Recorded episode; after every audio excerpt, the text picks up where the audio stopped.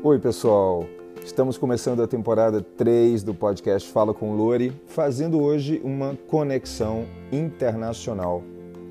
Quem inaugura essa temporada em grande estilo é a astrofísica Vivian Miranda, falando diretamente de Tucson, onde ela vive, trabalha e estuda. Tucson é a segunda maior cidade do Arizona, nos Estados Unidos. Oi, Vivian, tudo bem com você? Tudo bem, certinho. Maior calor aqui, maior frio aí, mas tá tudo bem. Sim, o Rio de Janeiro fazendo 13 graus, você pode imaginar? Eu sempre falo com minha mãe que 13 graus é mole. 13 graus eu tô de biquíni. mas isso não é muito típico de carioca, que é o que você é, né? Não, não é, não é. Mas depois que eu peguei menos 45 em Chicago, 15 é mole. Caramba, eu acho que eu, eu conheço Chicago, mas não peguei tão frio assim. Eu acho que o maior frio que eu já passei estando nos Estados Unidos foi em Detroit. Eu acho que foi 30 ou 25 negativos, bem menos que você, enfim.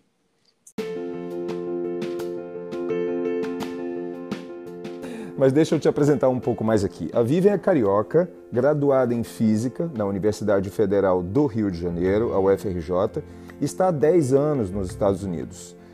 Ela é doutora em astronomia pela Universidade de Chicago e única brasileira a participar de um projeto da NASA, a Agência Espacial Americana, para desenvolvimento de um satélite.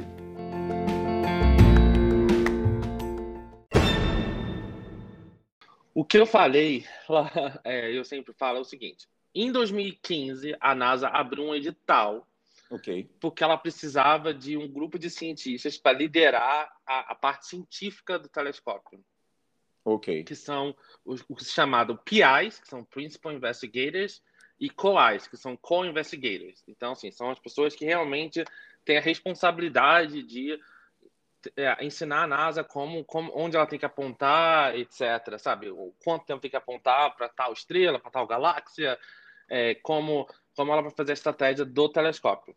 Ok. Nesse edital, que foi o primeiro edital científico do telescópio, ela contratou 250 pesquisadores, mais ou menos, tá?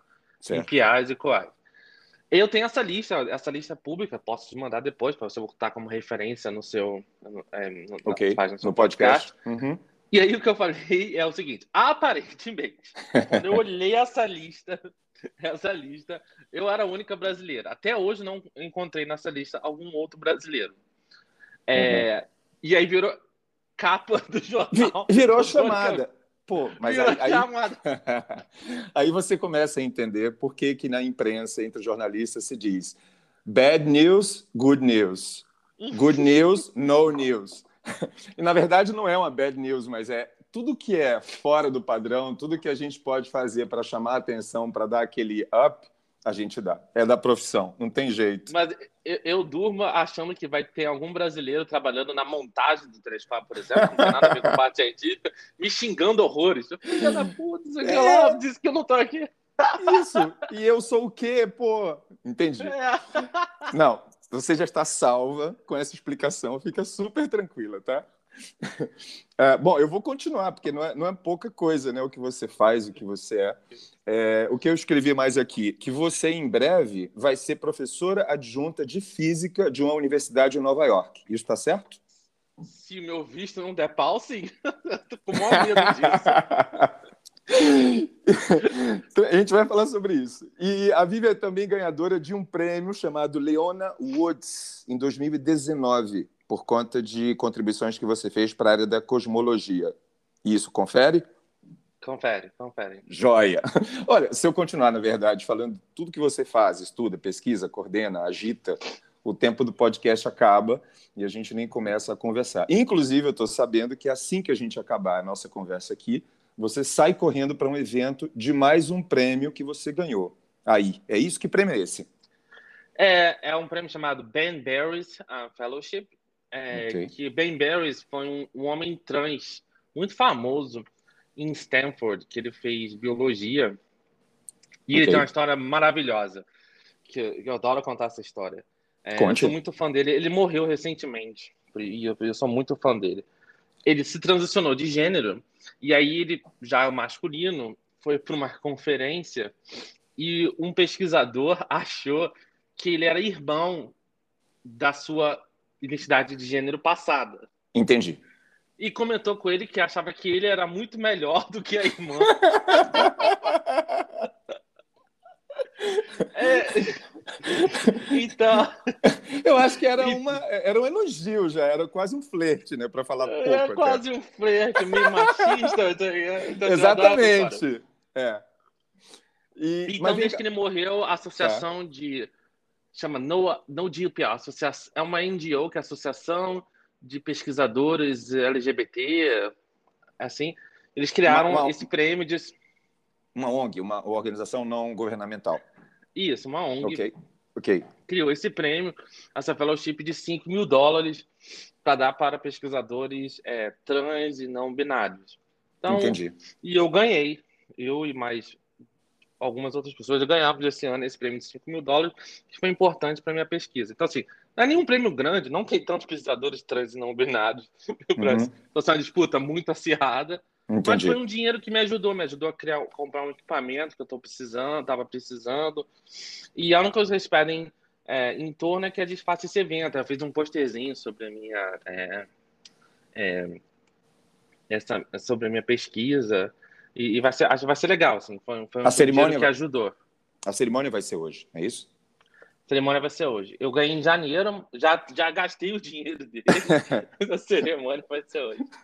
Tranquilo, é assim mesmo. E vão vir outros. Você é apaixonada por astronomia desde sempre, Vivian?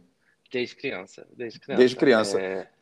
E, e, hoje, a sua, a sua vida hoje é mais trabalho ou mais estudo? Ou as duas coisas continuam seguindo numa proporção equilibrada?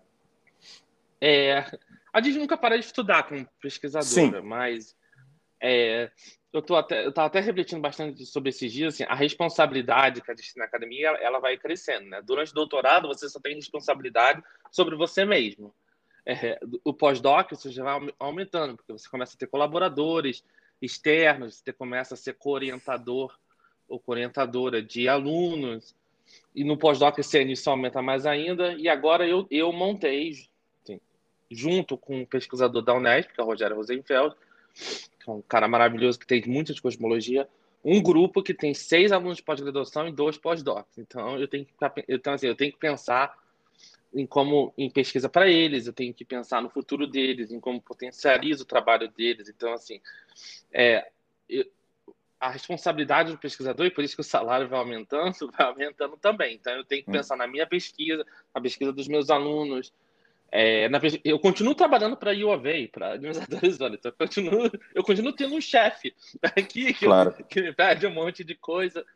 É, então, assim, o meu trabalho, eu tenho que estudar coisas para o meu trabalho, mas eu passo 90% do meu tempo fazendo coisas, fazendo pesquisa, é, e eu reservo 5%, 10% para ler, ler artigo, sabe? É, me inteirar, claro. me atualizar. Sim, para ficar Mas... update de tudo, né? Porque é um negócio que anda muito rápido, né? Anda muito rápido, é impressionante. Mesmo assim, com esse, eu não consigo. Eu não. Eu penso, eu, eu tenho a impressão que cada vez que mais que eu fico mais velho, eu fico mais para trás. É muito difícil você manter estar na fronteira. Tem milhares de artigos todos os dias, né? E... Mas é isso. E como é que você foi parar em Tucson, eh, no oeste americano? Eu sei que Tucson esteve na vanguarda de um dos mais ambiciosos experimentos é, dos últimos tempos, que são oito pessoas que ficaram dois anos em cúpulas de vidro, no deserto, enfim. Eu não sei se é uma cidade então, na verdade, que tem uma vocação... Dá para visitar, visitar é? essa cúpula. É, a universidade Caramba. comprou essa cúpula. Tem um vídeo de YouTube muito bom sobre essa cúpula. Deu uma merda gigantesca esse experimento. Vazou oxigênio. É, é, não é mas assim, Houston é a vanguarda da astronomia, porque junto é uma das poucas cidades dos Estados Unidos, acho que tem uma no Novo México também, que é uma cidade voltada para astronomia. Por exemplo, você chega em Houston, você tem um choque, porque a maioria das ruas não tem iluminação pública. É um escuro total. Total. Pois é, cara, mas por que isso? Pra, bom, para as pessoas Por... observarem, para o céu ficar mais, mais... Não, porque ao re... Tucson fica num vale de várias montanhas, onde ficam os principais telescópios da astronomia americana. Ok. Tirando o Chile, assim. Na verdade, eu, eu, eu, eu exagerei no claim. Os principais telescópios da, da, da astronomia americana em território americano, porque se você considerar o Chile, os maiores estão no Chile, que é o melhor okay. deserto do mundo para observar. Mas depois okay. disso, estão no Arizona. Então, a gente tem seis telescópios aqui, um muito importante para a cosmologia, que é o DESI. É, então, é um, o Departamento de Astronomia aqui tem 350 pessoas, considerando. É, então, é uma cidade voltada para astronomia. E as, e as ruas, eu acho muito legal isso. As ruas que têm iluminação, ela tem uma iluminação especial que só emite num comprimento de onda, no qual a gente pode filtrar no telescópio. Então, ela é toda feita. E tem até um bar que ó, todo mundo deve visitar, que se chama Sky Bar. Okay. É um bar, os drinks são maravilhosos, mas o cara contratou astrônomos e comprou telescópios caríssimos para que as pessoas bêbadas possam observar o céu. Muito bom. E eles têm uns equipamentozinhos, você pode colocar seu iPhone, plugar seu iPhone no telescópio para tirar foto da lua. É muito maneiro. Só que quando a noite está boa, eu acho que nos finais de semana, ele tem. O cara, o dono do bar, comprou os telescópios. Entendi. E contrata alunos de astronomia da universidade para fazer sessões de astronomia durante o funcionamento do bar. Assim, à meia-noite, uma da manhã, as pessoas estão dançando de um lado e observando do outro.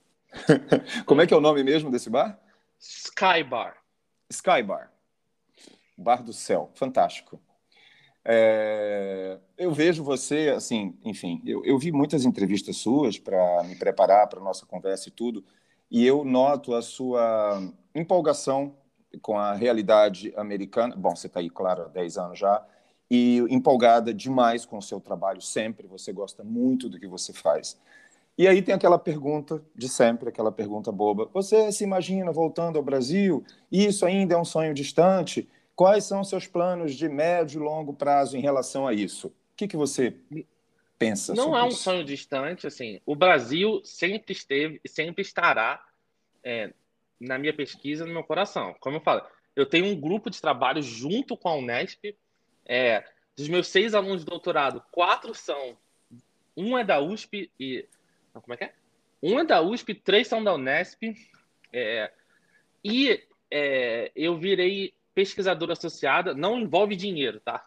Não okay. por aí. Mas eu virei pesquisadora associada de um, de um centro da Unesp, que é o ICTP Safer, que é, o, que é um centro internacional, é um, o meu centro favorito de física no Brasil, onde metade dos alunos da Unesp, daquele centro, são internacionais, e eu pretendo ir de dois a três meses por ano para o Brasil. Assim, o Brasil não saiu, nunca sairá. É, pelo menos São Paulo, que é a minha cidade favorita no Brasil, apesar de ser carioca, eu tenho uma identificação com São Paulo muito grande e, e não sairá da minha pesquisa. É, não, não, nunca deixarei de orientar alunos brasileiros. E, e, e, eu, eu, vejo, eu vejo o Brasil como parte integral da minha carreira. Depois que a pandemia começou, você já voltou ao Brasil? Não, tem que voltar agora para renovar a VISP. Uma coisa que eu estou preocupada é que as embaixadas estão fechadas ainda. Mas uhum. não, não voltei. Mas a gente faz tudo virtual. É. Sim, sim. Mas... Você teve aqui, então, em 2019, a última vez. Passei dois meses e meio na Unesp em 2019. Legal. Bom, vamos voltar um Foi uma um experiência meio bizarra, mas foi legal. Por quê? Por quê? Porque, assim, o... fazia muitos anos que eu não ia no Brasil. É, porque desde que comecei a, a transição, é, eu passei, eu, eu esperei a minha transição estar mais avançada para poder ir para o Brasil. Ok. Então, assim, acho que a última vez que eu tinha ido para o Brasil foi em 2016, mas foi muito rapidamente. Eu, e mas para uma viagem longa dessa, onde eu pude passar, sei lá, duas semanas de férias, etc., fazia muitos anos. Então, quando eu entrei no Rio de Janeiro, e Ipanema, onde minha família mora, sempre foi uma bolha para mim, assim, de tolerância, Sim. De, de internacionalização no Rio. Eu sempre me senti em casa. Sim. E eu tomei um choque em 2019. Porque eu vi outro Rio de Janeiro. É, eu vi um Rio de Janeiro Pior. não só mais, mais empobrecido, Sim. com certeza, mas muito reacionário. Assim, é, eu nunca tinha entendido porque o reacionarismo tinha emergido, reemergido no Brasil. Agora eu uhum. entendo. Assim, ele, ele, ele foi assim, é, um, um, ele reemergiu não só no topo, mas na base é, das pessoas. Assim. Então, E, e aí o meu amor por São Paulo é, aumentou mais ainda, porque por mais que São Paulo seja também muito reacionária, São Paulo é tão grande que existe ainda uma bolha de internacionalização, de... De cosmopolismo, de pessoas que de podem... cosmopolismo, é. muito maneiro. Muito é. maneiro. E é um cosmopolismo que eu acho muito democrático, assim. Se você vai para Londres e você vai para outras cidades, é um cosmopolismo caro. Uhum. Em São Paulo, você pode ser cosmopolita no bar da esquina, tomando cerveja de seis reais, sabe? Uhum. Essa mistura eu não vejo em lugar nenhum no mundo. É, de verdade, assim, não, não, não vejo. É, e, então, aumentou minha paixão pela São Paulo, mas eu fiquei com essa sensação de distanciamento do Rio, que me fez muito mal, porque eu cresci na praia, cresci jogando vôlei de praia, é... E, e, a gente não sabe se isso é causa ou consequência, né? Quer dizer, quando você estava falando de base e do topo, estou falando da realidade brasileira política, por exemplo. A gente não sabe se esse reacionarismo veio da base e aí por isso chegamos aonde chegamos hoje, lá no topo, ou se foi o contrário. Ou você tem alguma teoria sobre isso? Eu não, Entende o que eu falei? Que é, eu, eu, acho que é causa, porque assim, a minha família ela já teve que sair de algumas outras regiões do Rio antes de ir para Ipanema por causa do reacionarismo lá no passado. Isso eu racionalismo não porque minha mãe era uma mãe solteira, sabe? Trabalhava, então assim, já era nesse nível, né? Não era nem questão de uhum. LGBT. Uhum. E, e eu acho que ele teve latente. Eu acho que ele. Eu acho que as forças cosmopolitas, progressistas, elas, elas conseguiram silenciar, mas não mudar mentes, mudar corações. Então, ele ficou um pouco silenciado. E aí, pegou a maior crise econômica que a gente já teve em muitas décadas, né? É, e, e reemergiu. Então, acho que foi causa. Eu acho Entendi. que o topo surfou e potencializou esse, esse, esse, essa revolta, e essa revolta nos jovens, uma coisa que eu acho muito paradoxal, né? É. Eu acho que os, jo os jovens, para mim, é, é, eram que, que, que tinham que exagerar nas transformações, né? Então, para mim foi muito. Eu acho que a crises econômicas, isso aí é um achômetro, tá? Que não é minha uhum. área, mas crises econômicas, é, principalmente depois de uma fase de tanta abundância econômica, geram esse tipo de ressentimento, gera, potencializa esse tipo de. É, de reacionarismo, de, de conservadorismo. Isso. Porque é. você fica. Eu, se eu fosse um jovem em 2017, eu ia estar puta pra caralho. Porque, pô, quatro anos atrás o pessoal tava indo pro exterior estudar, não sei o que, tinha agora tem porra nenhuma, tudo cancelado. E eu ia ficar, entendeu? Eu entendo isso. Eu, assim, se eu disser que eu não entendo, eu estaria, eu tô mentindo. Eu uhum. entendo. Uhum. Não quer dizer que eu concorde, mas claro. eu entendo da onde vem. Enfim, é, vamos voltar um pouquinho para o início, porque uhum. a gente foi atropelando as coisas e eu, quer dizer, eu queria saber como era você, estudante, uh, antes até de fazer sua transição no FRJ, se você era considerado, se você se destacava, se você era considerado um prodígio, um gênio. Eu, eu, eu li que você, desde os 19 anos, você fazia várias matérias de doutorado ainda na graduação. É, uhum. Você era considerado um gêniozinho? Ou é, Não. você era uma pessoa comum que, enfim, falei. Não, é... não, uh, não era eu era muito respeitada por alguns professores, é, mas não era considerada genizinho. Eu era muito rebelde e muito independente, assim. É, a FRJ, ela era muito boa, mas eu entendo assim, a FRJ ela tinha um fluxo muito grande de alunos com uma base muito ruim é, na física, porque ela aceitava, era, eram as piores notas do vestibular e e, e, e, entravam 120 alunos. Então eles não tinham. Então entrava gente, o que para mim não tem problema nenhum, mas não tinha um programa para recuperar essas pessoas. Então, assim, não tem como na PUC tinha um cálculo zero, uma física zero. Então a maneira deles de recuperarem é que eles criaram um curso muito muito fechado assim muito você tem que fazer A para depois fazer B para depois fazer C para depois fazer D okay. é, sabe muito rígido e eu não tinha isso então é, pra, eu queria fazer outras coisas. Eu, eu, queria, por exemplo, eu tinha uma turma especial de matemática, eu gostava muito de matemática, que, que eu consegui entrar só depois, para onde eu fiz as matérias de doutorado em matemática. Então, assim, eu tinha muito, é, muito essa coisa de eu quero fazer o meu caminho, que Entendi. não necessariamente é o caminho ABC. Isso me fez entrar em atrito com muitos professores. Eu tive que entrar em processo administrativo no meu instituto seis vezes, porque você tinha que limitar o número de eletivas, e eu queria fazer matéria de geografia, eu queria fazer matéria de matemática. Então, mas eu entendo o lado deles, assim, é, é, não concordo, não, uhum, não estaria um de novo. Assim, uhum. Mas assim, os cursos eram excelentes, tá? Assim, os, a base de física que eu ganhei na FRJ é sensacional. Apenas essa rigidez me causou vários problemas. E aí, e as aulas também tinham.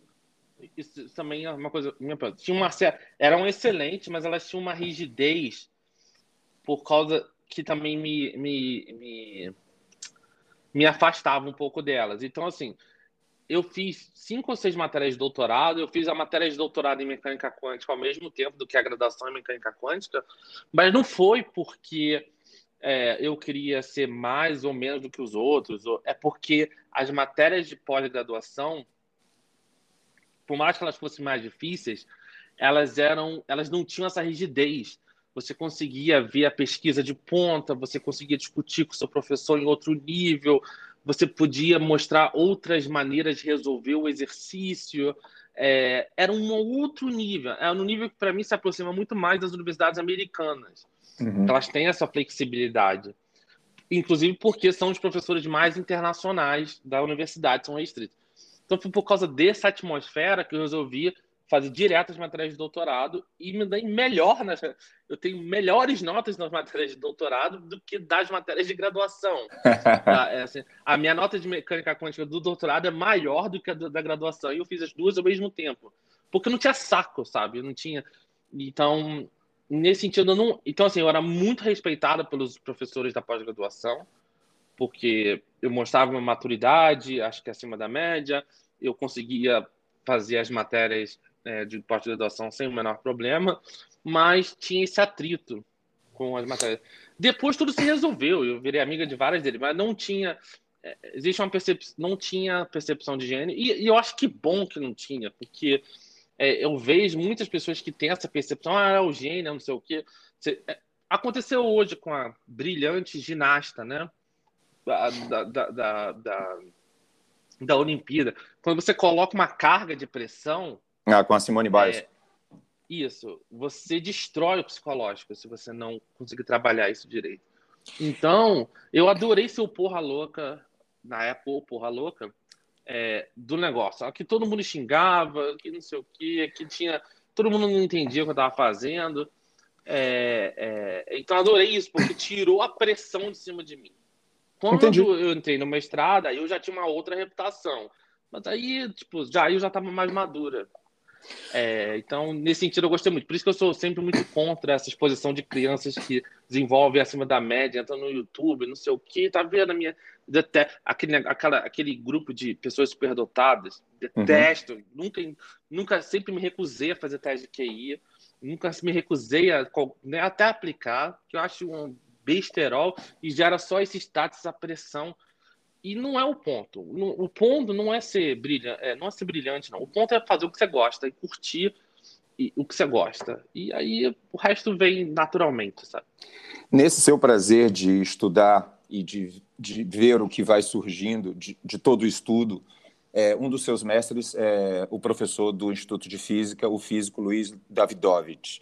Ele é também uhum. o atual presidente da Academia Brasileira de Ciências e tudo mais. E eu notei, eu assisti algumas coisas dele, que ele tem uma, uma premissa que ele fala assim, por uma ciência mais brasileira. E você bate muito nessa tecla, porque você acha que o Brasil poderia ser um hub da América Latina, um hub de cérebros e tudo mais.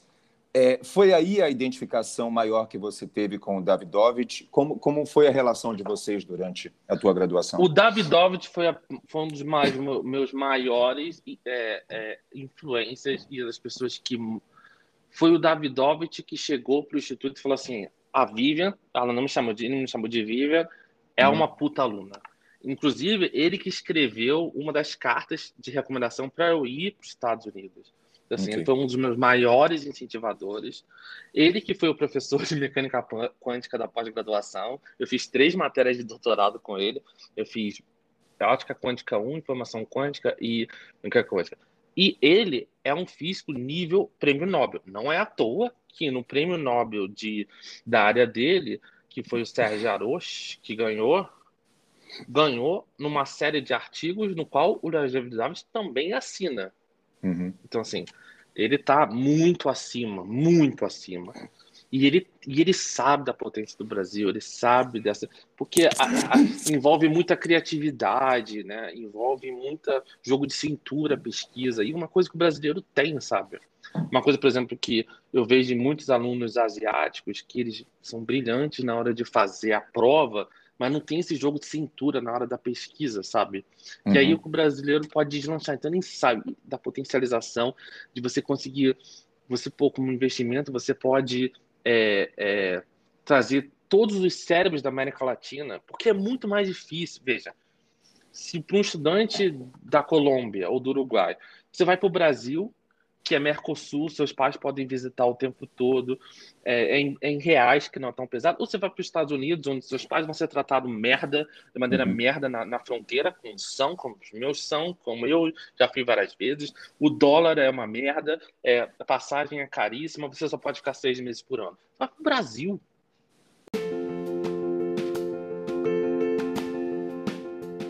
Vivian, eu queria é e, e partir para outros assuntos, mas eu tenho uma curiosidade. A gente está falando para muita gente, para eu vi muitas entrevistas suas e conferências para estudantes ou gente da área.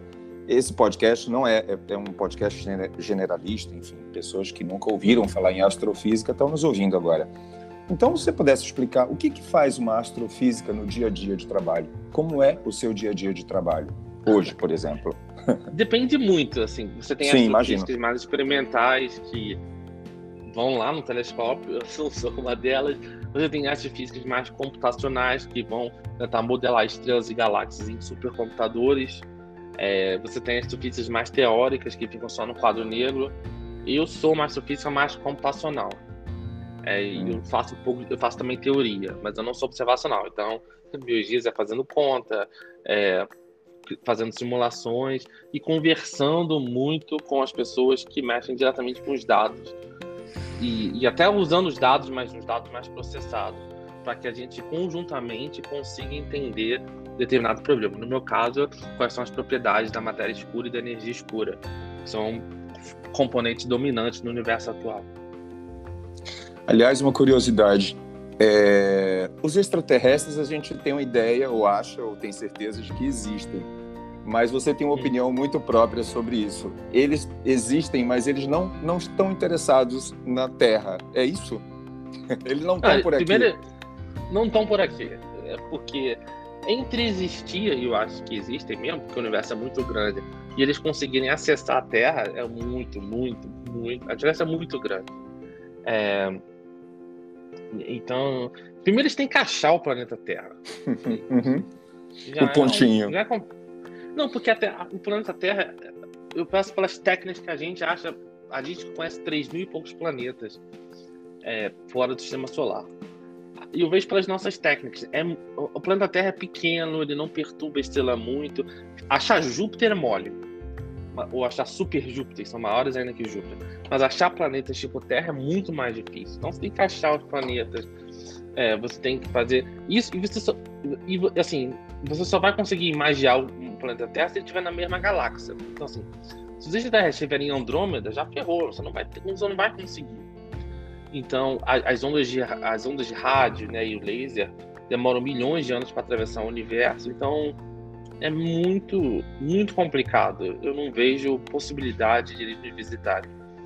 E, o que, que são os OVNIs, afinal de contas? O que, que é visto o que, que a população, o que, que a humanidade sabe sobre isso? Porque a gente não sabe tudo, obviamente, a humanidade. Para mim, mim são.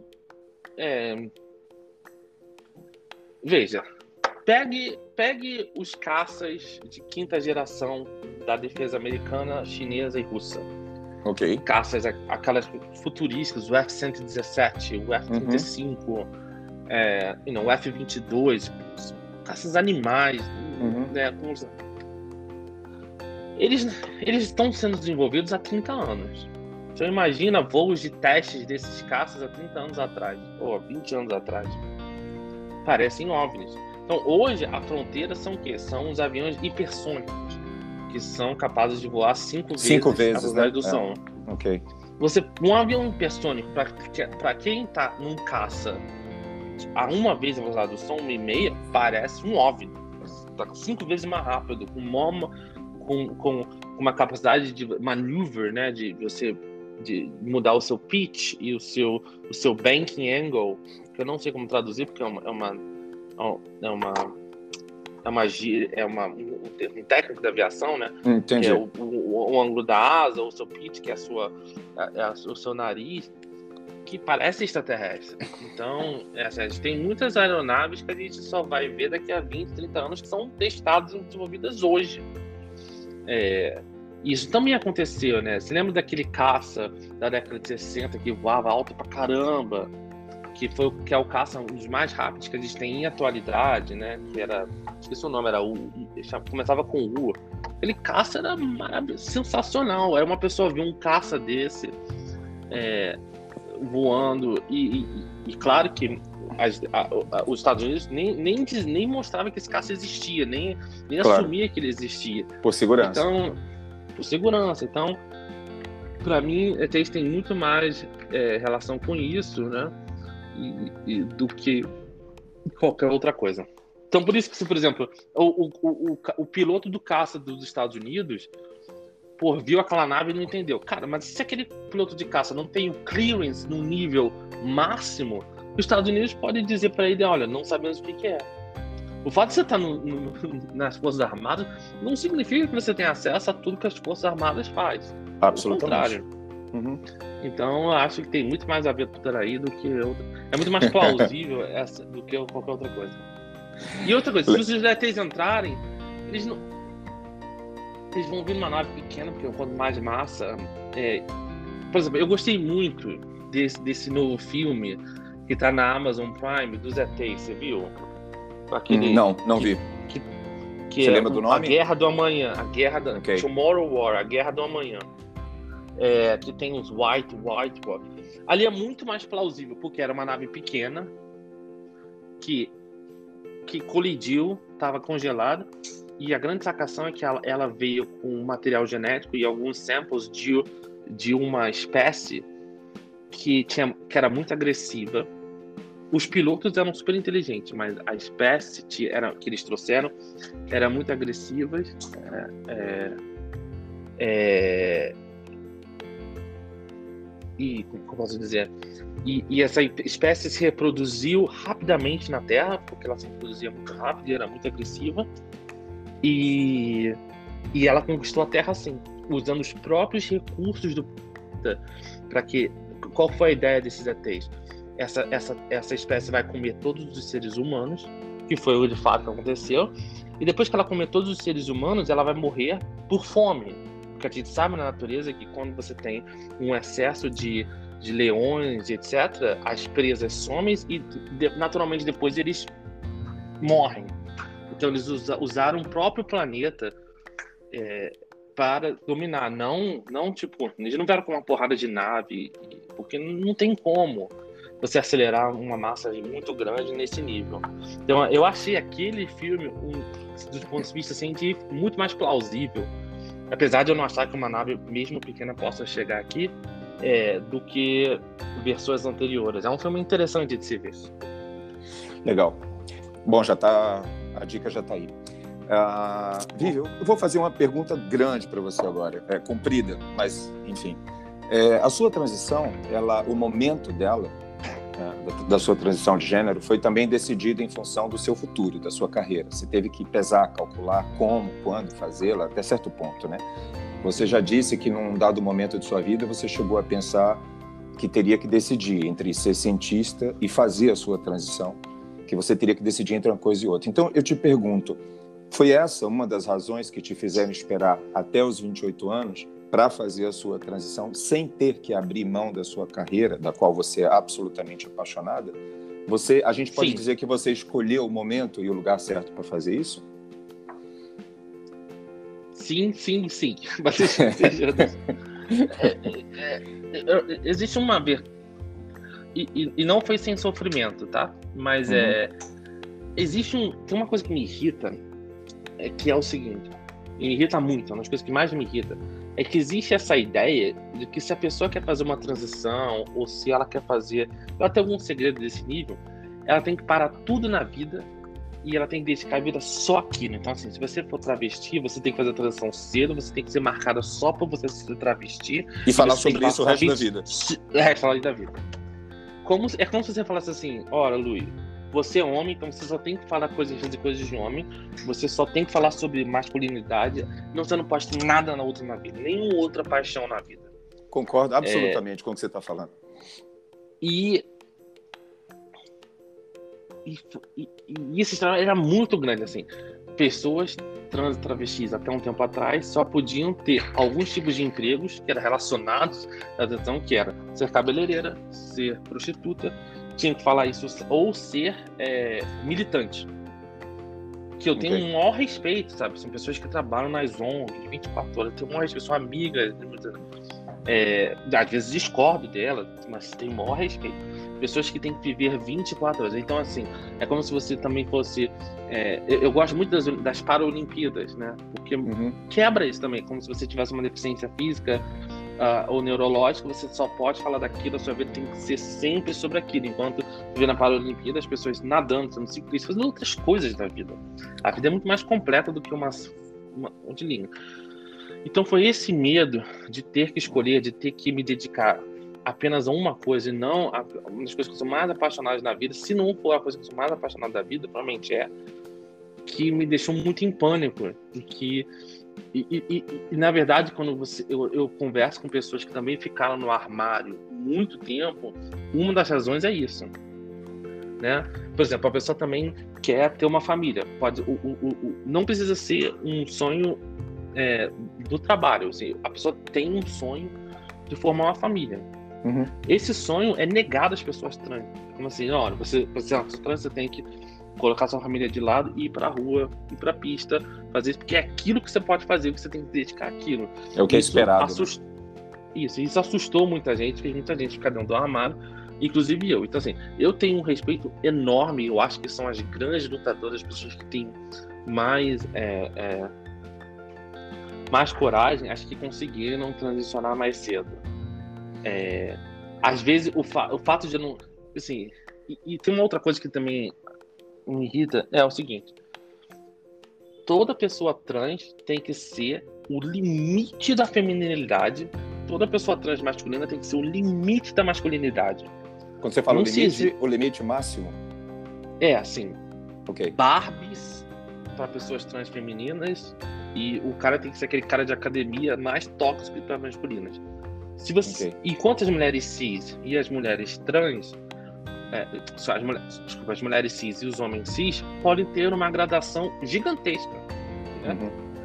Você tem lésbicas, mulheres cis são masculinas, pessoas é, lésbicas héteros que são masculinas, femininas, homens mais delicados, homens uhum. mais saradões, né, mais Sim, né? sim, um espectro, é, é, como um é espectro, a humanidade. E esse espectro nos é negado. Então, assim, eu acho que as pessoas, as mulheres trans, que já que estão naturalmente num espectro super feminino, mas assim, sabe?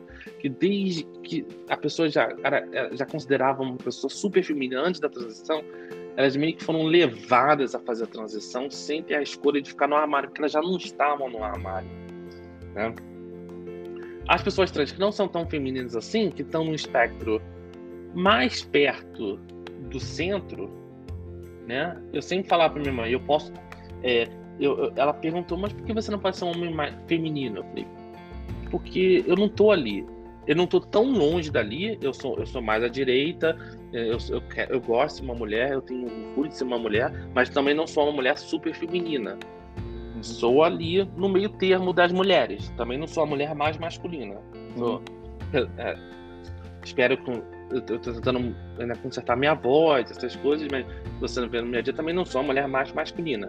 Mas eu tô ali. Mas por eu não estar. Tá, as mulheres que não estão nesse espectro ultra feminino, ou as, os homens que querem fazer as transições, que não estão nesse espectro ultra feminino antes da transição, e as mulheres que querem fazer a transição para homens trans, que também não estão no espectro de ultramasculinas, elas podem se dar ao luxo de estar dentro do armário, enquanto para as outras, não. Você já é empurrada para fora do armário pelo seu, pela sua expressão de gênero. Então, isso, eu vejo isso. As, as pessoas que, que antes da transição já eram muito femininas ou muito masculinas, elas se transicionaram mais cedo, na minha experiência. Elas não tinham a oportunidade de entrar no armário Entendi. para se proteger, porque elas também queriam fazer outra coisa. É, então, isso é uma coisa que achei para mim bastante interessante. Agora, a gente sabe que o mundo científico né, abraça os homens com muito mais facilidade que abraça as mulheres. E você fez a transição de um gênero muito mais aceito, digamos assim, na comunidade científica, do gênero masculino, para um gênero, um gênero onde as barreiras seriam maiores, o gênero feminino. É, você chegou a pensar nisso? Porque o, o, menino sempre, desde criancinha, é, quando faz alguma coisa legal, uma coisa grande, é, é um gêniozinho e tudo mais. E as meninas sempre são consideradas as esforçadas, né? Isso é muito desde cedo a gente vê isso. E você foi você entendeu a minha pergunta? Quer dizer, uhum. você pensou também sobre isso? É, de, de, ser, de estar tá adicionando uma dificuldade na sua carreira como física? É, não muito, porque no seguinte sentido, porque eu sabia que a transfobia ia ser tão maior, tão mais avassaladora, que tipo, ia dominar esse tipo, né? é, esse, esse, essa nuance. Isso, assim, isso é uma perturbação, dado é, o que a transfobia fez. E, e, e,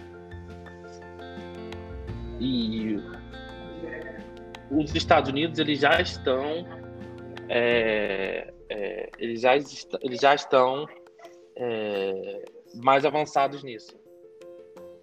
Então, assim, ele já, já existe é, várias trans na academia, eh, várias trans na, na física, inclusive na astrofísica. Existem duas mulheres trans astrofísicas, professoras.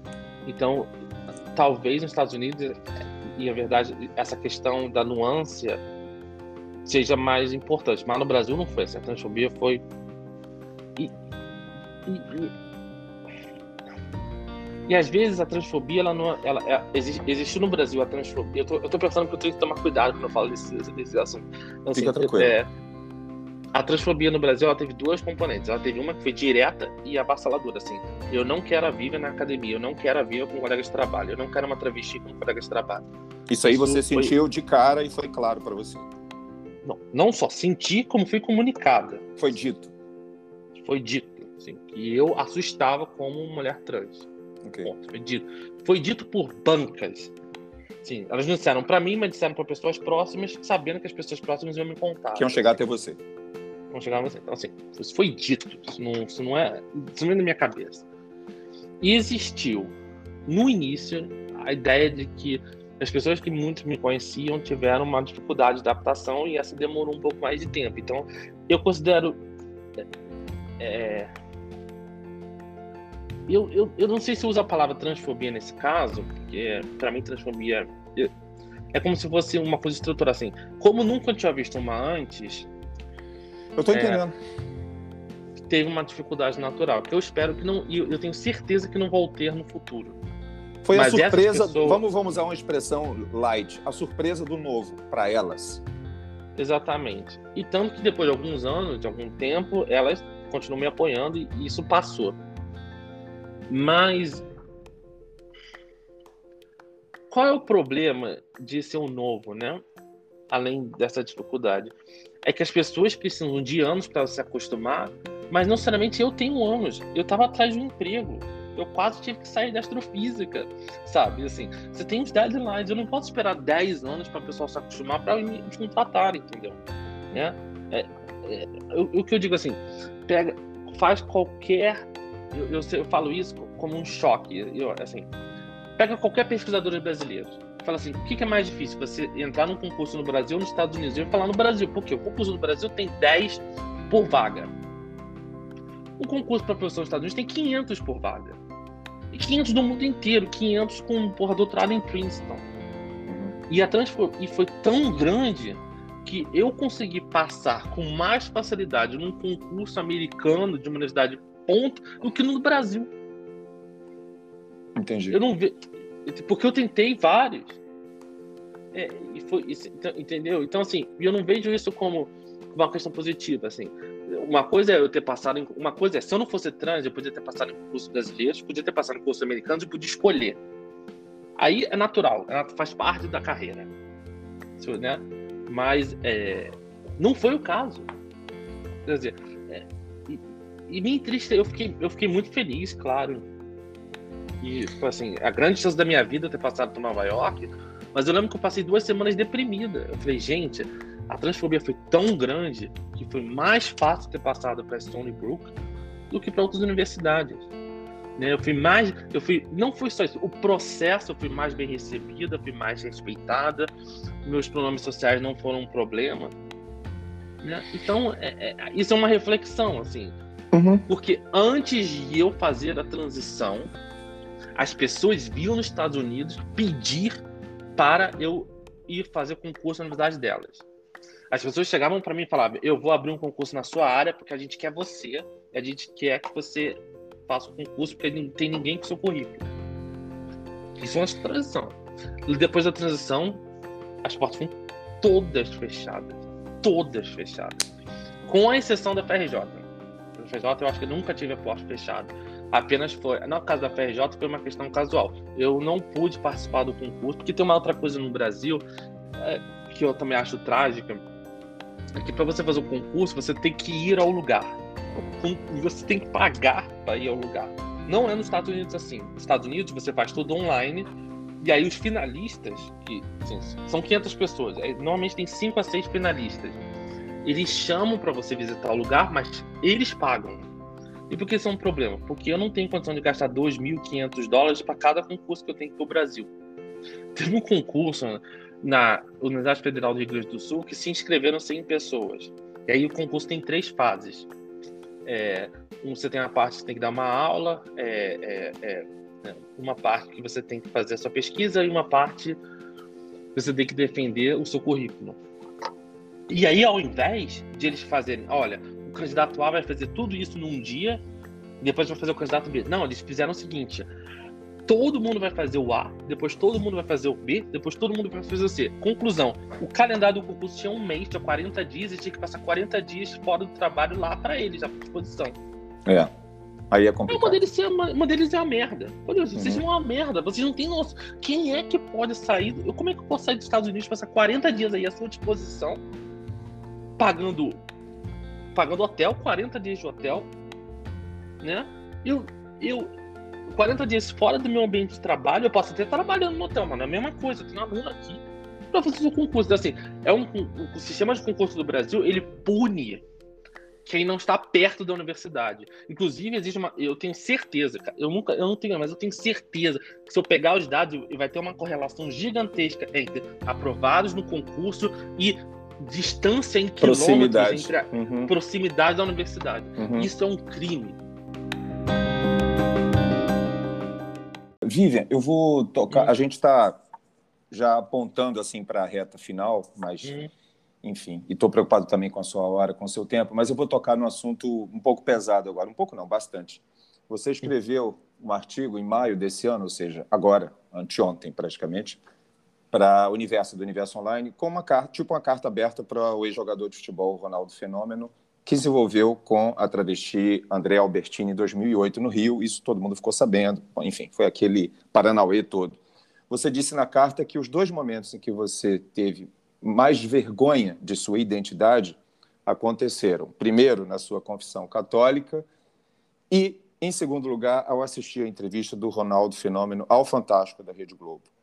É, pelos absurdos que você via naquela situação toda.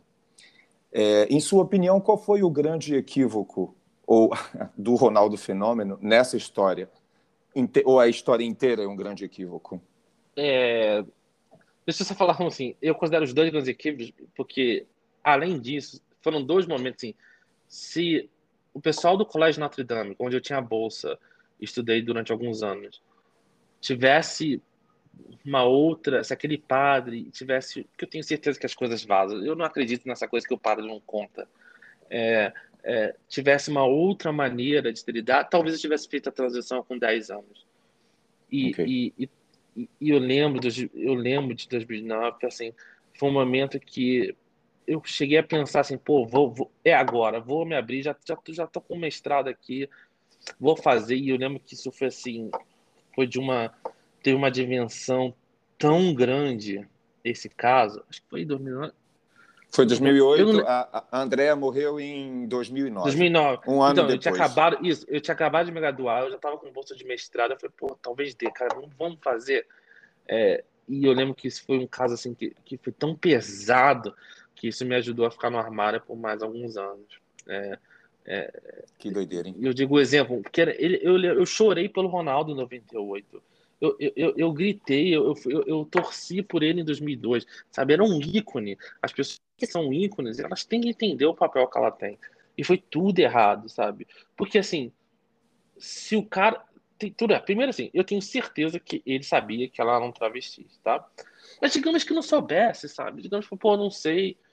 Chegou lá, falou, pô, não é isso, não sei o quê. Sabe? As pessoas dentro da cama ali, quatro paredes, sabe? Elas têm liberdade para dizer sim e não, né? A gente não tem que respeitar uhum. um dos outros. Claro. Tá aqui o dinheiro, papapá. E, e se ela. Se... Eu, eu, eu, eu, eu, não acredito na versão que ela queria expor, porque Ronaldo ele teria ido na justiça essa versão. Mas elas deviam ter pedido um dinheiro, era o trabalho delas. Né?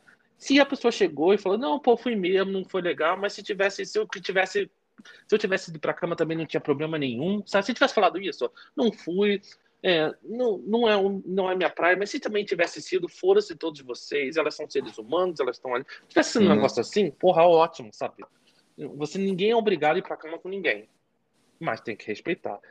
E, e, ele não fez isso. Ele não só não fez isso, como depois ele também nem foi na justiça, ele faltou, como em várias partes dessa história, inclusive é, na reportagem do Fantástico de 2013, que para mim foi uma das reportagens mais nefastas que eu conheço, assim, da, da minha história de ver a televisão brasileira, ele pintou todas as trans e travestis como seres nefastos. É, e isso para mim foi muito difícil de engolir, foi muito chocante. É, como, como, seres demoníacos. Ele, ele fala: você não tem que me dar com esse tipo de gente. É, então ele, ele, ele generaliza e, e, eu estava muitos anos com aquilo dentro da, na minha garganta. E aí, quando ele fez isso de novo, em 2021, é. significa que ele não aprendeu nada. Então eu tinha que ter falado aquilo. É, inclu... e, e assim, engraçado que às vezes as pessoas me... Eu não gosto de estar na imprensa. Eu não gosto. É, é como eu falei, eu, eu, limito o número de vezes que eu faço em podcast. Não é, mas alguém tem que estar com essa voz, sabe? E aí você sabe disso, que eu te cozinhei para fazer isso aqui um bom tempão, porque eu, eu limito o número. É... Abafa o caso. E, e... Não, mas, por exemplo, o Pedro Bial me convidou para ir para o programa dele depois dessa, dessa, desse artigo. Da carta eu falei, não. lá. Uhum. Eu falei, se você quer, você quer, você tem que chamar as, você tem que chamar as lideranças. Eu não sou liderança. Nem quero, tem as lideranças do movimento, aí dei vários nomes, se ele chamou, porra nenhuma. Por quê? Porque o Pedro Bial, na minha opinião, queria apenas. Ah, vou botar uma astrofísica aqui, né? Vou, vou usar um, um, um, um, um episódio onde ele se deu muito mal, né? Porque eu, eu tenho certeza que, eu, na minha opinião, ele foi obrigado a fazer aquele vídeo no Instagram para promover o programa dele. Eu sou totalmente contra isso. Porque se ele realmente tivesse sido sincero, ele teria chamado as lideranças. E não chamou.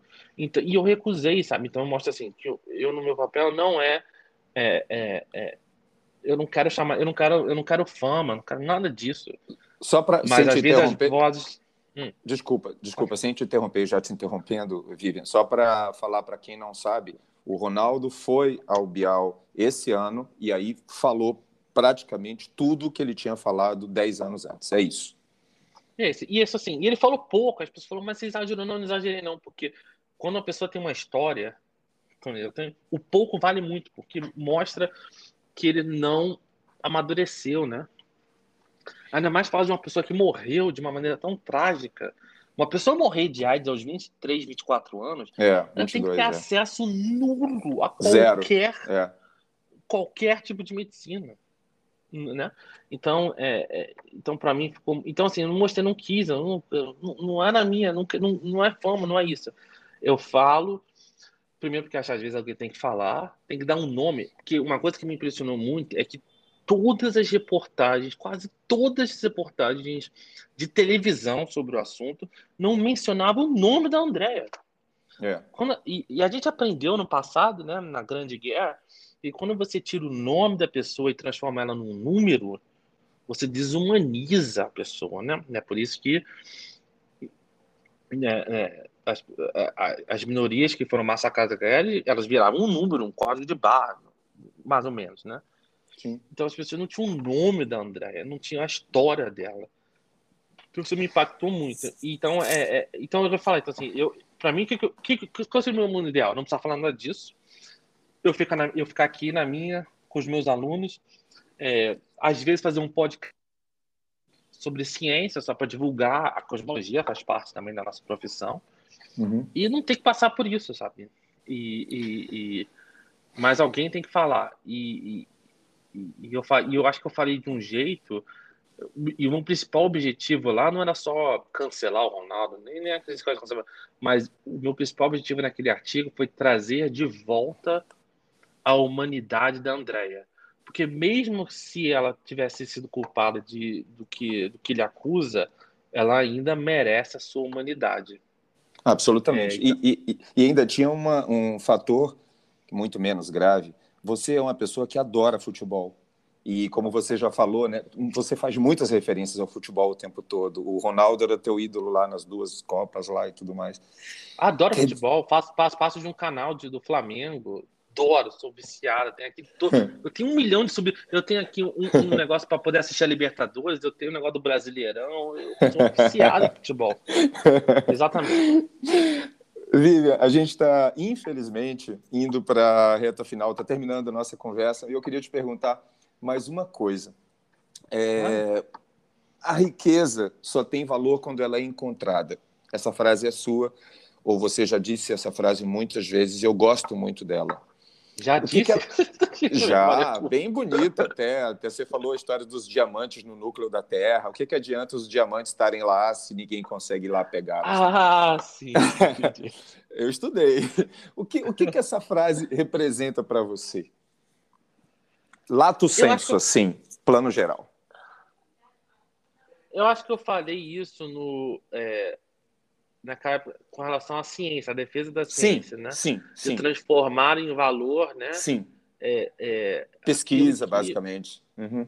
Exatamente. Você está falando então... do pré-sal, da, da, capacidade do CNPq, da Petrobras, em chegar lá e, e encontrar petróleo a 7 quilômetros abaixo da, do mar, etc, etc. Uhum. Mas eu acho que também vale por muitos, é, muitas outras áreas, né? É, é assim, Sim. a pessoa quando ela já nasce bilionária, ela não dá valor àquilo, né? Para mim a grande questão do, do imposto sobre heranças é isso, as pessoas têm que não quer dizer que você tem que nascer na extrema pobreza, nada disso. Você pode inclusive nascer bem rica, mas é imagina uma pessoa que nasce herda 200 bilhões de dólares. Qual o valor? Então assim, todos os seres humanos eles têm que lutar por alguma coisa. A gente, a gente tem que tentar criar valor. Assim, o mundo, a vida é uma merda, nesse sentido. Assim, no sentido o que eu quero dizer com isso? A vida é um caos, né? É, inclusive, é, é um livro de. O cara é, puta, é um puta transfóbico, mas eu gosto do, do, do, livro dele, que é o Jordan Peterson. Ele é um dos maiores transfóbicos que existe. Sou totalmente contra a transfobia dele, mas eu gosto do livro dele. o que acontece muito em ciência. O cara é um babaca, mas a pesquisa dele é boa. Sim. Isso acontece direto. Paradoxos faço, da vida, né? E eu faço essa divisão total né? É, não vou deixar de ler um livro que para mim foi insightful, é, teve uns insights muito bons, porque o cara é um babaca. É, é, então, e ele fala, a vida é um caos, né? Assim, se, se a gente não faz nada, tudo decai, né? É, o fato de a gente conseguir ter a nossa casinha, o nosso emprego, é uma constante batalha contra o caos, né? Contra, né? Contra o desmoronamento, né? A gente tem é como se assim, você deixar se, se, se, os seres humanos desaparecem do planeta, em 100 anos todas as cidades estão estão viraram pó. 100, 100 mil anos, né? Uhum. É, é, acho essa então a gente tem que sempre lutar. E ele fala uma coisa que me impressionou muito, assim, a gente tem que ter propósito na vida. Então assim, pegue o maior peso que você consegue carregar e, e, e tente carregar esse peso porque nos momentos down, todo mundo tem momentos ups and downs, são, é o seu propósito que vai te levantar, que vai te voltar no, no rumo de novo. Exatamente. Então, e, e eu acho que isso vale para a ciência. Quais são os grandes propósitos da ciência brasileira? Assim, de criar, assim, nós queremos isso, nós queremos, sabe? Assim, no caso da NASA foi nós queríamos ir à Lua. Hoje eu acho que podia ser o cérebro. Nós queremos entender o cérebro humano, criar grandes questões que entram na imaginação das crianças, que façam que elas façam física no futuro. É, é, a minha, eu tinha isso, eu tinha, eu tinha, eu tinha muito medo da morte. E para mim, é, a astronomia, quando era criança, era um jeito de era responder essas grandes questões em relação à nossa mortalidade. É, então, assim, foram questões como essa que me motivaram, sabe? Que me motivaram com os professores dizendo que eu era, eu era delirante. Eu lembro isso com 10 anos, dizendo que, tipo assim, eu tinha amadurecer, porque é delirante eu dizer que eu queria trabalhar com a NASA. Eu já tenho projeto com a NASA, sabe? Então, assim, são, são é, é, é são esses grandes objetivos que te levam adiante, que, que, que criam objetivos de longo prazo. Porque tudo. É, desculpa, eu estou num coworking e. Imagina, problema nenhum. Pela, pela, primeira vez em um mês eu vi isso acontecer aqui. É, é, como são esses grandes objetivos de. É, que faz com que você tenha um objetivo de longo prazo, de 30, de 40 anos, que pode ser formar sua família, um objetivo de responder algumas questões isso, isso que, te, que, que impulsiona a ciência, que impulsiona nós como seres humanos. É, então, isso, você cria valor. E, e, eu acho legal valor onde eles digam assim: a questão sobre a morte, para algumas pessoas não tem valor. Para mim, tinha. A questão sobre o pré-sal como o centro da Terra, para algumas pessoas não tem valor, para outras tem. E aí você descobre com a questão que você dá valor, que as outras pessoas não dão, e vai naquilo porque isso, isso vai te, te tornar diferente, vai te tornar é, é, é, única. E é mais, Entendi. A gente pode, pode encerrar com isso. Legal, Vi. Olha, eu conversaria com você mais um tempão. De, de verdade, você tem muito a dizer. Você e vai dizer muito ainda ao longo de sua vida, tenho certeza absoluta disso. Você é um exemplo de brasileira, na minha opinião, de verdade eu quero ter o privilégio de conhecer você quando você vier ao Rio. Se você se lembrar de mim, falar, Lori, tô aqui, vamos tomar um café. Mas é, eu sei do, do prêmio. A gente pode né? conversar. A gente pode conversar mais que agora eu vou entrar num, num fone booth que é a prova de som. Ó, só a diferença. Será, pronto, podemos falar Nossa, mais duas horas. Onde você entrou? Em que, em que observatório? Esse co é que o coworking, o co é muito, eu adoro coworkings eu adoro muito, porque estar tá perto de pessoas de outras profissões, trocar ideias. Sim. E tem cerveja e café ilimitado. Muito bom. e, e, e, assim, é, invenções, eu acho que vai bombar o coworking, já está bombando no Brasil. E eu, é que hoje eu estou sozinho, normalmente, com, e esses coworkers, eles têm, tipo, umas cabines telefônicas a prova de som para que as pessoas possam fazer reuniões, etc. Hoje, como o meu andar estava vazio, eu estava fazendo no andar normal, sabe? E aí por isso que tinha som. E, Mas por que, que é você legal não faz que... de casa? A pergunta idiota, né? Por que, que você não está em casa agora? Porque aí já é mais perto de onde você está indo? Ou porque não, você não, prefere fazer eu... tudo aí? Tenho. Ok, vamos aos aspectos próximos. Aqui eu tenho café, água, lanche, cerveja limitada e não pago ar-condicionado. Então tem essa questão prática. Uhum. é, é, eu acho que tem uma questão da separação. Eu gosto da minha casa. Eu, eu passei 13 meses em isolamento total na minha casa, sabe? Uhum. E, e, e foi difícil. Mas eu, eu gosto dessa separação, sabe? Tá em um outro ambiente. Aqui tem umas, umas janelas maravilhosas com uma luz solar. Na minha casa não tem tanto assim. Mas eu acho essa separação. Eu tenho um, um cantinho que é quer dizer, olha, aqui eu vou pensar em trabalho, aqui eu vou, sabe, ter meus encontros, aqui eu vou conhecer gente nova. Eu gosto muito. Aqui eu conheço. Por exemplo, qual a minha empresa favorita aqui do coworking? É, é um cara que são dois são dois amigos que criaram um jogo de tabuleiro criaram uma empresa para desenvolver esse jogo e vender esse jogo. Porra, achei irado, eu adorei o jogo dele. Falei, eu quero comprar o seu jogo. Um startup de jogo de tabuleiro. Juro, eu te mostro o site depois, uma startup de jogo de tabuleiro. E eu falei, cara, que maneiro, sabe? Então, essa ideia de você ter pessoas que você pode trocar figurinhas, você vê as pessoas batem. E aí, olha que interessante, e tem muito a ver com o que eu acabei de te responder o trabalho que eu vi que dá para fazer é, um jogo de tabuleiro é insano. Porque você tem que pensar nas regras, você tem que pensar no design, você tem que pensar na compra. Ou seja, qualquer ideia para você transformar em algo real, algo com valor, demora um trabalho gigantesco assim. Então eu gosto, eu, eu, eu, eu tô vazio aqui porque é final de semana, mas eu, eu gosto dessa, dessa interação com outras pessoas. Ficar num isolamento, conversando com a parede, é algo que não, não é minha praia. Você estava falando agora do, da história do jogo de tabuleiro, e aí eu fui, eu joguei aqui na internet quem que inventou o xadrez. Porque você Nossa, imagina a loucura. Foi na Ásia, parece. Tem, tem uma, uma, suspeita de que ele tenha sido criado na Ásia. Mas se não sabe ainda se na Índia, exatamente, se na China, se na Rússia, enfim, bobagem. É, enfim. Então, é, é, mas é isso, mas aí o, o, xadrez também foi evoluindo, né? O cara da startup tem que fazer o jogo pronto, né? Porque senão ele faz. E tem advogado, eu, eu acho muito essa interação, né? E eu não falo só com pessoas que fazem física, que também me enjoam um pouquinho. Né? Assim, eu quero. É, Ninguém poder, aguentaria, tipo, um, né? Rap, um happy hour, fazer outras coisas. Então, assim, eu gosto desse distanciamento, eu gosto. Então, assim, eu, eu, é interessante que existe agora um movimento é, muito grande para que as pessoas só trabalhem em casa, né? Assim, tem, tem pessoas é. que estão se demitindo, assim, dizendo, não, olha, se você quiser que eu volte, eu me demito e vou para uma empresa só para trabalhar. É. Só para trabalhar. Home office, eu não sou é. dessa vibe.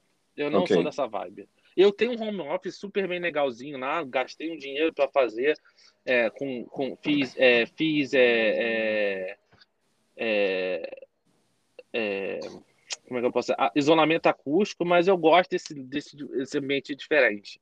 E em downtown, assim, uma coisa, é, isso é uma coisa interessante. Eu sempre sonhei em trabalhar no centro da cidade, porque você não tá na universidade, a universidade os campos são sempre mais distantes, meio assim, do mesmo lugar do nada, sabe? E eu sempre falei, pô, eu queria muito trabalhar no centro do Rio, no centro de São Paulo. é, é, é, é sabe? E aí eu e, e, o coworking é em downtown, então eu acho muito legal. Eu me sinto assim, nossa, vou sair aqui junto com a massa, com todo mundo para ir almoçar.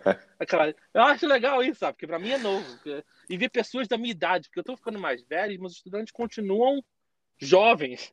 E são poucos deprimidos. Entendeu? As pessoas, as pessoas continuam tendo a mesma idade e eu tô ficando velho. Pô, cara, você, você tá se achando velho com 35 anos. Fala sério, Vivian. Tira Mas eu tô me achando não. velho porque o, meu, o ambiente onde eu, eu trabalho, a média é de 21 anos, 22 anos, sabe? Então, assim, é, para um coworking, então, assim, a universidade tá de férias, né? As pessoas devem saber as férias de verão, que é o janeiro, fevereiro. No Brasil, é agora, né?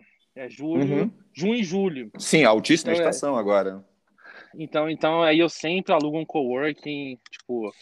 Eu, eu, eu, ia, eu ia te perguntar uma coisa que me passou. É, seus hobbies, passatempos. Eu sei que você gosta do Pablo Vittar. Não, que você gosta, não, calma. Que você ouve Pablo Vittar, mas que você tem uma grande exigência, que é ouvir em altíssima fidelidade. Conta um pouquinho sobre isso Cara, eu gente. gosto isso foi, um, isso foi o pior hobby da minha vida, porque é caro pra caralho. Assim, quando. Eu sempre gostei de música. E, e, e, claro, quando jovem, eu escutava em MP3 pirateado, ruim pra caraca, né? Lembra do Napster? Pô, lembro. Aquilo, é uma abominação da natureza. e aí, aos poucos, eu fui experimentando. Eu falei, pô, mas por que esse, esse fone aqui é mais caro? Porque, pessoal, Aí eu fui experimentando, sabe? Aí eu comprei meu amplificador de. Eu não estou usando ele agora, eu tô usando só um, um, um, sem fio. Mas assim, eu comprei um amplificador, eu comprei um DAC, que é um, um, um convertor digital an analógico, que é separado. Aí eu fui. Aí, por exemplo, eu tinha uma coisa muito legal, eu tinha um fone que toda vez que eu aumentava o volume, eu começava a escutar um chiado. Aí eu fui pesquisar, por causa da eletrônica do computador. Aí eu vi que o chiado desaparece com um DAC. Aí você foi fazendo aos pouquinos, sabe? Vai refinando. Aí, né? comprei, aí eu comprei meu, meu, o meu fone mais. Aí eu comprei um fone agora aberto de. Assim, que é o mais top de linha que eu já comprei. e, e, você vai. A mulher você fala, pô, aí os meus MP3 agora foram para 320 KB. Eu ainda não cheguei no de. O, o, aquele que não tem. Que é sem, sem, sem é, no loss, né? Aquele que é 1 megabyte por segundo. Eu não cheguei lá. Porque tem que ser aos pouquinhos, sabe? Claro. E aí é, você vira... vai aproveitando, você, você começa a ver, é, eu acho muito legal isso, você consegue fechar os olhos e saber a posição dos instrumentos. Pô, isso é maneiro, sabe? Eu não sou não. conhecedora de música, mas eu, sabe, é, eu sou Você, des você desenvolveu essa, essa, essa percepção pela qualidade que foi é. subindo, subindo, subindo, subindo, depois você não vai conseguir se livrar e foi aos poucos, é. foi aos poucos, Sim. sabe? E, e aí, para mim, para voltar, aí, pô. É que assim, eu tô correndo. Eu, eu, eu, às vezes eu corro, eu sou meio gordinho, então assim, eu corro pouco, mas eu ando de bicicleta, tá, mas não vou usar um fone daquele. É, tudo bem, mas você poder sentar assim, falar, pô, que música legal, pô, que bacana, tô escutando a bateria lá atrás. Uhum. Foi uma coisa natural, assim. Eu nunca vou chegar naquele nível maluco, a pessoa tem aquele fone de 50 mil dólares. Nunca, nunca. Você me interna se eu gastar é, não... é, foi por Apesar isso que eu mandei. Eu um dia escutar nele.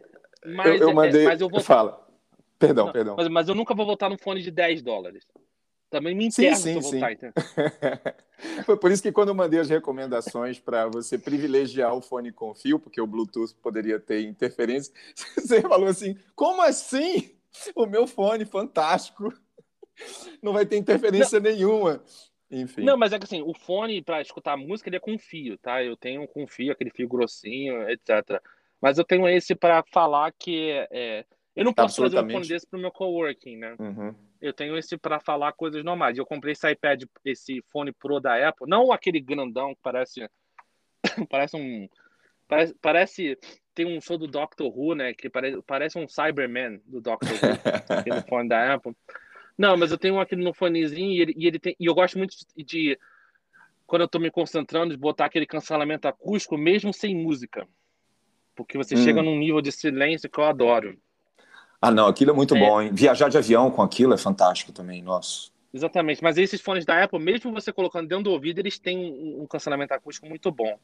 Então, é, eu uso mais para isso, assim, para coisas normais. Mas é, todo mundo, eu falo assim, todo mundo tem direito de alguns hobbies mais sofisticados, entendeu? Às vezes é, é o vinho, às vezes é quadrinhos, cara. Eu, meu, meu padrasto, ele tinha uma coleção de quadrinhos sensacionais. O Homem-Aranha 1, 2, 3, menos 1, menos 2. a revista do Super-Homem. Sabe, pô, é maneiro, sabe? Uma outra pessoa olha aqui e fala, pô, que merda, que você tem que você monte de quadrinho? Pra ele era muito maneiro. Assim, todo mundo tem direito a uns hobbies. Tem gente que o hobby é o carro. Por isso que eu falo, às vezes eu vejo uma pessoa, a pessoa fala, pessoa com um carro grande, maneiro, etc. Fala, ah, tá compensando, né? Eu não acho isso. Pode ser o hobby do cara ou da, ou da mulher, sabe? Todo uhum. mundo tem direito a um, a um hobby, que pode ser pequeno, grande, e, e um dos meus hobbies é, é, escutar essa música assim, é, ter essa percepção, poder, poder desestressar escutando os instrumentos. É, e, e, e, assim, escutar música trash. Sim, nesse, escutar nesse, música é trash em, em, altíssima fidelidade é, é outra legal. coisa, né? É outra coisa. é como Não, você. Fala, perdão.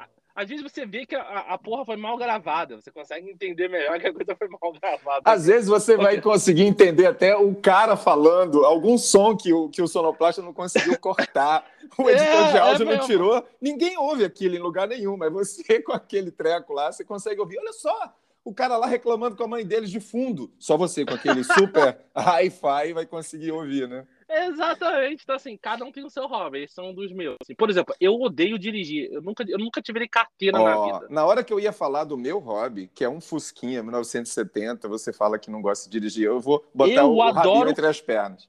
Não, eu adoro o carro. Tá? Eu não gosta de dirigir. Carro. Eu não gosto de dirigir. Então, assim, eu sigo, eu sigo, o YouTube do Rubinho Barrichello, já viu o YouTube? Pô, muito maneiro o YouTube. Não. Dele, onde ele dá umas voltas. Pô, o Rubinho Barrichello tem um YouTube maneiríssimo. É, pô, esqueci o nome agora, que ele faz umas voltas rápidas no circuito com vários carros legais, ah. é, carros adaptados, sabe? Me amarro nisso, me amarro em, em Fórmula 1, é, mas eu não tenho o prazer de dirigir, eu gosto de ver, sabe? Ah, já é, achei Drag aqui. Racing. Chama-se Acelerados, é isso? Isso, maravilhoso, adoro esse canal. Ma Caramba, de... tem quase 2 milhões, quase 2 é, milhões de é. inscritos. O Rubinho é YouTube, é sinistro. É, e uma outra coisa também. É, adoro drag race, aquele que os carros apostam uhum. corrida, sabe? Numa uhum. reta, adoro isso. Eu gosto de carro, não gosto de dirigir, mas Corrida de arrancada, né? Legal. Isso, eu adoro tudo, mas eu dirigir não gosto, eu gosto de assistir. Você já foi para a exposição de carros antigos aí em Pebble Beach, aí perto de você? Tem uma das maiores do mundo, né? O não fui. É. Eu, não, já ouviu eu, falar? eu fiz quase nada no Arizona, já. Palm, eu não fiz quase Springs, nada no Arizona. Nada, né? Imagina, Vivian, você dizendo que não fez quase nada, hein? Imagina uma pessoa normal, comum, vendo isso. Falei, caramba. É, não, mas quem... é, é, é porque assim, os gênios podem fazer várias coisas ao mesmo tempo. Eu não posso. e vou dizer, sabe qual é o meu carro dos sonhos? Assim, fala, pô, um carro qual? que eu até aprendi a dirigir. O BMW, o BMW M5 Competition. Porra. Hum, caramba, deixa eu digitar isso aqui para ver. BMW é M5 Competition. Porra, carrão. E ele tá, ele, você encontra esse carro nas ruas aí dos Estados Unidos. Encontro. Já te pe... Quando eu pego um desse no Uber, eu falo, porra, meu carrão do caralho. Ah, tô vendo. É, aqui para pegar um desse no Uber, é, a gente tem que pegar primeiro um Airbus e viajar 10 mil quilômetros. Não, eu, quero, eu é. quero um Uber Select Black um BMW é, M5 Competition. Ah, ok, senhor, o aeroporto é ali. mas, mas sabe que eu tô, eu, eu, eu tô com certo. Você viu o um novo. Eu sei que já tá aqui, mas a gente, a gente vê um novo. Eu tenho que sair daqui a 10 minutos, tá? Mas é bom, eu posso... aquele novo carro da, da do Elon Musk, que é o, Plat, o Platinum, que não. tá chegando de zero. Pô, eles não são um novo carro agora. Um é Tesla, é né? Uhum. Um Tesla que faz 0 a 60 milhas, 0 a 100 km em 2 segundos. 2 segundos, é. Vai bater a Bugatti Veyron, que eu acho que é de 0 então, a 100 em 3 segundos, se não me engano. E eu, falando... e eu tô com medo disso, porque esses carros elétricos, eles têm uma aceleração brutal e ele vai dar para a pessoa normal, para a pessoa que não é entusiasta, uma aceleração de carros de, de, de top de linha. De avião. Eu acho, Quase. eu acho que isso vai, vai aumentar a mortalidade nas estradas. Eu tô com um certo medo de carros elétricos. Enfim. Você pega, pega um Imagina assim, você no trânsito do Rio, na linha vermelha, com todo mundo com um carro que acelera de 0 a 100 em 2 segundos. Fudeu! Fudeu! É, mas os bilionários daqui, como não são ainda como o, o Jeff Bezos e o Elon Musk, nem com, como o Richard Branson, que estão fazendo foguetes. Né? Os bilionários daqui ainda estão fazendo coisas menores é, mas o problema é que o carro elétrico ele acelera muito por natureza. Então, daqui a 10 anos, o Fusca elétrico vai acelerar de 0 a 100 em 2,5 segundos. O Fusca elétrico chinês, né? Porque a China já está sendo até processada pela Volkswagen, porque ela fez um, um carro absolutamente idêntico ao Fusca. E aí. É, eu... e, e assim, Fala. O problema também é uma coisa que eu também. Eu tenho um. um sabe, o BMW Z, que foi assim. A, a BMW eu acho foda, mas a BMW não é boa de fazer carro que dure. Aí a BMW fez essa fez um carro em conjunto com a Toyota, que é o BMW Z, Z4. Uhum. Não sei. Esse eu também tenho o sonho de dirigir, porque aí é um BMW, só que com a durabilidade da Toyota. Também meu sonho. Outro. Fantástico. Vivian, hum. é, é, é, o pessoal já notou, né? Que se deixar a gente vai embora. Mas, enfim, você tem que ir, a gente tem que acabar, senão vai ser o podcast mais longo da história. Bom, a gente entra no Guinness de alguma maneira. É, você quer dizer alguma coisa em especial? Dar um beijo? Dar, fazer algum, alguma mensagem final? Não, eu acho que assim, é, não se abatem com a crise, principalmente para os estudantes. É, cara, lute, faça o seu. É, é para que, you know, que, que, as coisas acontecem. Elas podem não acontecer de forma linear, mas elas acontecem. Elas acontecem. E, e, e, e se divirta. Não tenta ser o Einstein da vida. Tente se divertir com, é, com o que você faz. E, e, que eu acho que a coisa a coisa anda, sabe? Tem, os caminhos se tornam interessantes. É, e tudo dá muito trabalho. Tudo dá. Uma coisa que eu gosto nos japoneses, né? Você vê aquele cara que faz o sushi há 40 anos para fazer o sushi perfeito, né? Uhum tudo na vida exige uma dedicação e um foco. Tudo, né? Estudo, Absurdo. trabalho, relacionamento, tudo. Se você não tudo. cultivar a cada segundo, vai pro beleléu. Isso, e foco também, né? É, então, assim, acha alguma coisa que, que, que, faz seus olhos brilhar, que transcendem, que pode ser um hobby, é, que pode ser qualquer coisa, e foca naquilo, sabe? Porque aquilo faz com que a gente tenha força para passar pelos momentos difíceis. Ah, se não fosse astronomia, não sei, eu não sei se eu teria conseguido passar para enfrentar a transfobia, é, é, sabe? São, são essas questões que te dão força para algo além. Sim. E, e, esse, e esse livro, 12 uhum. Regras da Vida, do Jordan Peterson, apesar de ele ser um babaca, é um bom livro para se ler. É um livro que me, me, me mudou muito, assim, que me... É, é um livro que eu sempre leio quando eu tô deprê. Mas eu acho legal você falar isso, porque é aquela história, não existe nada totalmente ruim e não existe nada totalmente bom. A gente tem que saber dividir, sim. O cara pode ser um babaca, pode ser um escroto, sei lá, mas isso não quer dizer que ele não fale coisas que sejam aproveitáveis também. Senão, é, na área dele ele é bom. É. Todo, todo mundo todo mundo, quando sai da sua própria área de conhecimento, às vezes pode ser. fala merda. Então, assim, eu já devo ter falado merda de várias outras coisas. Não, acho que não no nível de transfobia do Jordan Peterson. Mas, assim, eu falo, se você não quer me escutar em nada, me escuta apenas na astrofísica, tá bom? Tá, é, eu falo isso assim, até pra você. Você não me considera uma, uma mulher, porque você acha que as travestis não acha tudo isso uma baboseira? Tudo bem. Mas na, quando eu falar de astrofísica, você me escute e me respeite, porque aí eu acho que eu vou ter uma. Que, que é o melhor que eu posso te dar, sabe? É o melhor uhum. que eu posso. Então, que, e, e, a gente não precisa concordar com tudo para você me escutar. Absolutamente é, não, com certeza. E, e, e, eu acho que. Por isso que eu sou totalmente contra essa coisa do cancelamento, né?